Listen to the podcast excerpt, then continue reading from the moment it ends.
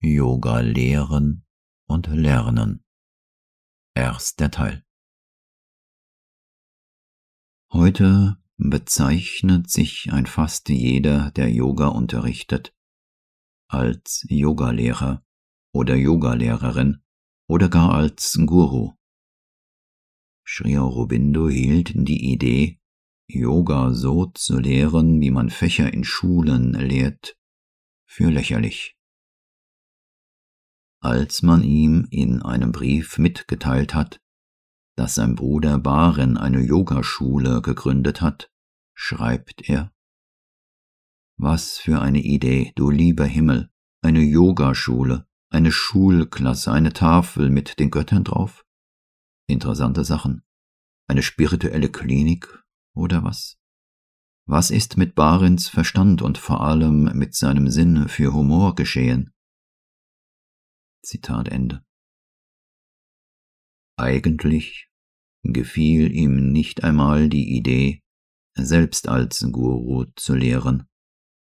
Sagt er aber nicht in der Synthese des Yoga, dass der Guru Teil der vier Hilfen der Sadhana sei?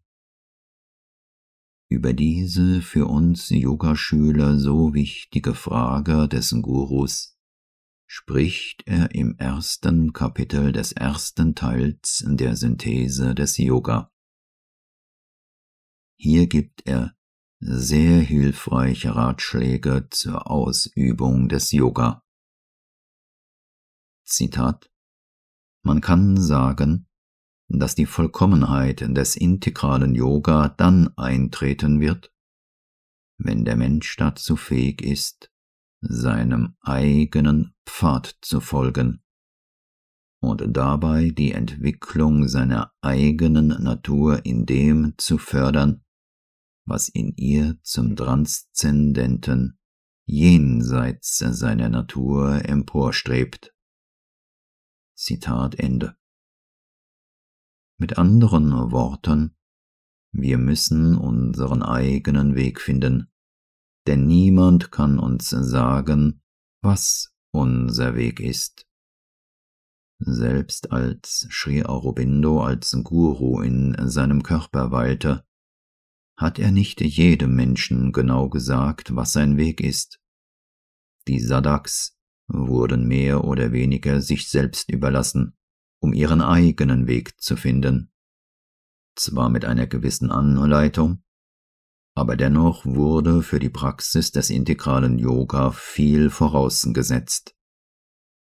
Die Umsetzung des integralen Yoga war nicht für jeden gedacht oder geeignet. Sri Aurobindo sagt uns in der Synthese des Yoga, von was der integrale Yoga ausgeht. Zitat Unsere Synthese erfasst den Menschen eher als im Mental, nicht so sehr als im Körper befindlichen Geist. Sie setzt beim Menschen die Fähigkeit voraus, auf dieser Ebene zu beginnen, sein Wesen mit Hilfe der Macht der im Mental wohnenden Seele zu spiritualisieren und sich selbst für die höhere Kraft und in das höhere Wesen dessen Geistes zu öffnen. Er soll seine Natur durch die höhere Kraft vervollkommnen, die er in Besitz genommen und aktiviert hat. Aus diesem Grunde liegt bei uns der Nachdruck von Anfang an auf der Verwendung der im Mental existierenden Seelenkräfte. Zitat Ende. Die Praxis des integralen Yoga setzt also die Fähigkeit voraus, sich direkt für eine höhere spirituelle Kraft und ein höheres Sein im mentalen Geist zu öffnen. Besitzen wir diese Fähigkeit nicht, wird es schwierig, wenn gar unmöglich, Sri Aurobindos Yoga zu praktizieren. Was genau bedeutet das? Die Antwort finden wir in den vier Hilfen. Zitat Yoga Siddhi, Die Vollkommenheit, die man durch die Ausübung des Yoga erlangt, kann am besten durch das kombinierte Wirken von vier großen Instrumenten erreicht werden. Das ist in erster Linie das Wissen der Wahrheiten, der Prinzipien, Mächte und Prozesse, welche die Verwirklichung lenken. Shastra. Dann kommt ein geduldiges und beharrliches Handeln nach diesen Grundlinien, das durch das Wissen und die Kraft unseres persönlichen Bemühens bestimmt ist. Utsaha. Hier greift drittens die direkte Anregung, das Vorbild und der Einfluss des Lehrers, Guru, ein, der unser Wissen und Bemühen in den Bereich der spirituellen Erfahrung emporhebt. Zuletzt kommt die Funktion der Zeit, Kala, denn in allen Dingen herrscht ein Zyklus ihrer Aktion und ein periodischer Ablauf der göttlichen Bewegung. Zitat Ende. Wir müssen also in der Lage sein, das höchste Shastra zu finden, was ist für uns das höchste Shastra, das Wissen, das uns zur Verwirklichung des Göttlichen führt, und wo können wir es finden? Das höchste Shastra des integralen Yoga ist der ewige Veda, der im Herzen eines jeden denkenden Wesens verborgen ist, sagt Sri Aurobindo. Haben wir es gefunden, müssen wir eine geduldige und beharrliche Anstrengung unternehmen, nach diesen Grundlinien zu leben, denn die höchste Wahrheit soll nicht gedacht, sondern gelebt werden.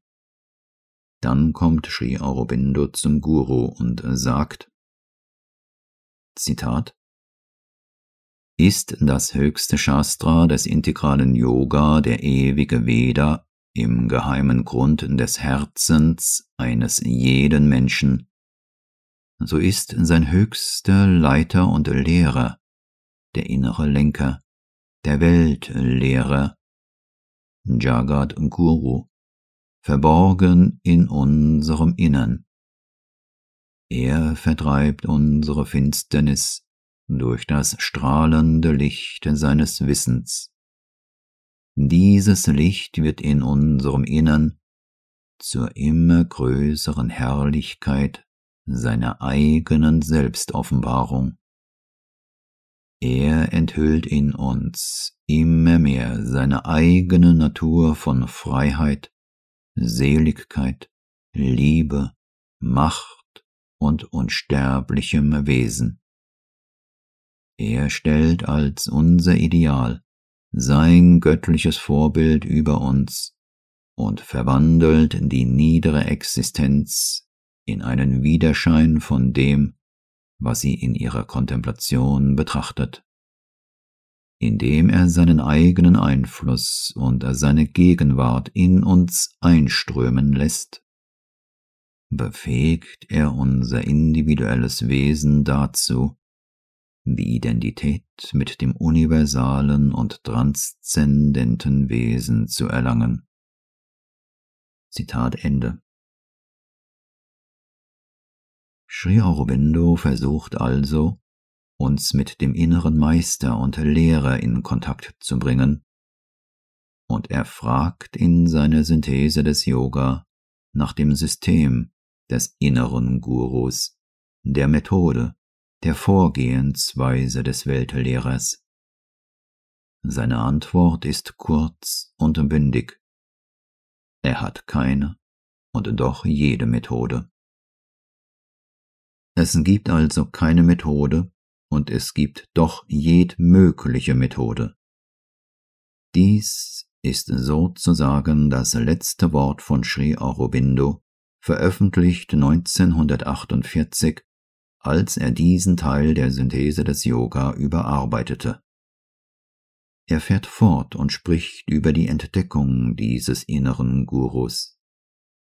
Er erkennt an, dass unsere menschliche Natur manchmal nach einem menschlichen Vermittler verlangt, damit man das Göttliche als etwas fühlen kann, das unserer eigenen Menschlichkeit ganz nahe ist. Dazu sagt er, Zitat, Für dieses Bedürfnis des Menschen sorgt die Hindu-Lehre durch die Beziehung des Guru zu seinem Schüler. Der Guru mag manchmal die Inkarnation oder der Weltlehrer sein. Aber es genügt, dass er seinem Jünger die göttliche Weisheit verkörpert, dass er ihm etwas vom göttlichen Ideal nahebringt oder ihn die verwirklichte Beziehung zwischen der menschlichen Seele und dem Ewigen fühlen lässt. Zitat Ende. Aber er macht nicht wirklich klar, ob er das in Bezug auf den integralen Yoga zutrifft. Denn der integrale Yoga wird nicht als Teil des Hinduismus dargestellt. Wir müssen wissen, wenn Sri Aurobindo sich im Arya auf den Hinduismus bezieht, dann aber mit einer gewissen Distanz. Schon die ersten Kapitel des Arya aus dem Jahr 1914 zeigen eine erhebliche Veränderung gegenüber den Schriften, die nur wenige Jahre zuvor in Sri Aurobindos Manuskripten zu finden waren, wo er gelegentlich Aussagen wie wir Hindus machte. Dies war eine Aussage, die typisch ist für eine Periode von vier oder fünf Jahren, in denen Sri Aurobindo sich als Hindu identifizierte, nicht davor und auch nicht danach. Diese Periode betraf die Zeit seines politischen Aktivismus, in der er sich öffentlich als Hindu identifizierte. Selbst in den ersten Jahren in Pondicherry finden wir Aussagen, in denen er noch von uns Hindus spricht. Im Aya ist das jedoch ganz anders. Das Wort Hinduismus oder Hindu kommt im göttlichen Leben nicht ein einziges Mal vor. An einer Stelle spricht er über die indische Religion, aber er scheint unter indischer Religion alle Religionsformen zu verstehen, die in Indien existieren, einschließlich derer, die von außen nach Indien gekommen sind. Er identifiziert sich weder im göttlichen Leben noch in der Synthese des Yoga wirklich mit dem Hinduismus. Wenn er also sagt, dass die hinduistische Disziplin die Beziehung des Guru zu seinem Schüler vorsieht, billigt er gewissermaßen die Wahrheit hinter der Idee als Teil der hinduistischen Tradition.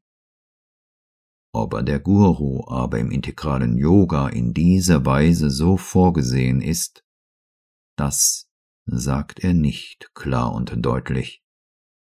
Es geht ihm vielmehr um die Befriedigung dieses menschlichen Bedürfnisses. Er spricht von den Dingen, die die menschliche Natur verlangt. Es geht ihm vielmehr darum zu vermeiden, dass das Ego sich an die Idee des Guru klammert. Er sagt, Zitat, der Sadhaka des integralen Yoga wird im Einklang mit seiner Natur alle diese Hilfen benutzen. Es ist aber nötig, dass er ihre Begrenzungen von sich weist und jene exklusive Tendenz des egoistischen Mentals aus sich vertreibt, die mein Gott, meine Inkarnation, mein Prophet, mein Guru betont und diese in einem sektiererischen, fanatischen Geist allen anderen Repräsentationen Gottes entgegenstellt, alles Sektenhafte und Fanatische muss völlig ausgeschlossen bleiben, denn es ist unvereinbar mit der uneingeschränkten Ganzheit der göttlichen Verwirklichung. Zitat Ende. Sri Aurobindo ist nicht darauf bedacht, die Dinge einfach zu machen, den Yoga leicht verständlich und praktizierbar zu machen, vielmehr will er jede Art von Enge vermeiden.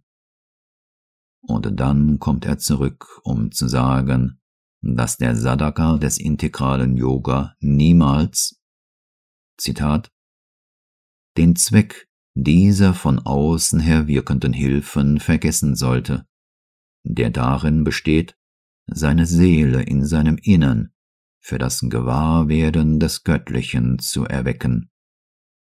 Nichts ist in ihm endgültig zur Vollendung gebracht worden, wenn dieses nicht zustande kam. Es ist ja nicht genug, dass man Krishna, Christus oder Buddha von außen her verehrt, wenn es nicht dazu kommt, dass sich Buddha, Christus oder Krishna in uns selbst offenbaren und in uns Gestalten gewinnen. Auch alle anderen Hilfen haben nur diesen einen Zweck. Jede ist eine Brücke zwischen dem noch unverwandelten Zustand des Menschen und der Offenbarung des Göttlichen in seinem Innern. Zitat Ende. Der ganze Zweck der Synthese des Yoga besteht also darin, uns zu helfen, zum Göttlichen in uns zu erwachen und die Führung und das Wissen in uns zu finden. Sri Aurobindo fährt fort und sagt, Zitat, Der Lehrer des integralen Yoga wird, soweit er es vermag, die Methode des Lehrers in unserem Innern befolgen. Er wird den Schüler durch die Natur des Schülers lenken. Lehren, Vorbild und Einfluss sind die drei Instrumente des Guru. Der weise Lehrer wird aber nicht versuchen, sich selbst oder seine eigenen Auffassungen dem aufnahmebereiten Mental zur passiven Annahme aufzuzwingen. Er wird als eine Saat nur so viel hineinstreuen, als fruchtbringend und gewiss ist und unter der göttlichen Pflege im Innern wachsen wird. Er wird weit mehr versuchen zu erwecken als zu belehren. Er wird nach Wachstum der Eigenschaften und Erfahrungen durch einen natürlichen Prozess und freie Entfaltung streben. Er wird eine Methode als eine Hilfe und verwendbare Technik geben, nicht als zwingende Formel oder festgelegte Routine. Er wird auch sehr auf der Hut davor sein, dass diese Mittel nicht zu einer Beschränkung führen und dass der Ablauf des Yoga nicht mechanisiert wird. Seine ganze Aufgabe ist es, das göttliche Licht zu erwecken und die göttliche Kraft wirksam zu machen, für die er selbst nur ein Mittel, eine Hilfe, eine Verkörperung und eine Überleitung ist. Zitat Ende. Nun, es ist nicht ganz klar, wer dieser Lehrer des integralen Yoga ist, denn für Sri Aurobindo gab es keinen Lehrer des integralen Yoga, da er selbst nicht die Rolle des Lehrers übernommen hatte. Er war sehr philosophisch. Der Arya war eine philosophische Rezension. Er hatte nicht die Absicht, im Aya eine spirituelle Lehre zu verkünden, denn das wäre für das Publikum, an das der Aya gerichtet war, nicht angemessen gewesen.